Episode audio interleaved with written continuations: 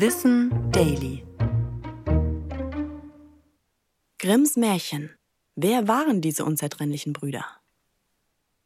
Ihre Märchensammlungen sind weltweit bekannt. Dabei entstanden die fast nebenbei. Jakob und Wilhelm Grimm wurden in den 1780er Jahren im hessischen Hanau geboren und wuchsen in einer Beamten- und Pastorenfamilie auf. Nach dem Abitur begannen sie zwar beide in Marburg Jura zu studieren, denn so hatte es der früh verstorbene Vater vorherbestimmt. Doch nur Wilhelm beendete das Studium auch.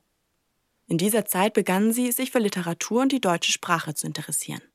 Als die beiden beruflich an anderen Orten lebten, hielten sie die Trennung kaum aus. Daraufhin beschlossen sie, für immer zusammen arbeiten und leben zu wollen. Ab 1805 begannen sie dann mit dem Zusammentragen von Volksbüchern und Märchen. Die Bäuerin Dorothea Viehmann war dabei eine wichtige Quelle, denn sie konnte aus ihrem Gedächtnis über 40 Märchen exakt wiedererzählen. Die Märchensammlung rund um Dornröschen, Schneewittchen und Hänsel und Gretel erschien 1812.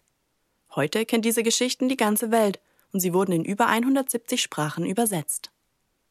Später arbeiteten die Brüder für verschiedene Regierungen, zum Beispiel für König Jérôme Bonaparte, den Bruder Napoleons und als Bibliothekare in Kassel. In dieser Zeit veröffentlichten sie 1819 den ersten Band der deutschen Grammatik, das immer noch als Standardwerk der Germanistik gilt. Der liberal eingestellte Jakob engagierte sich später politisch und wurde deshalb von seiner Position als Professor entlassen. Wie sie es geplant hatten, lebten sie ihr Leben lang zusammen. Auch nachdem Wilhelm heiratete und eine Familie gründete, blieb Jakob im Haushalt seines Bruders. Wilhelm starb dann 1859 im Alter von 73 Jahren, sein Bruder vier Jahre später. Die unzertrennlichen Geschwister wurden Seite an Seite in Berlin begraben.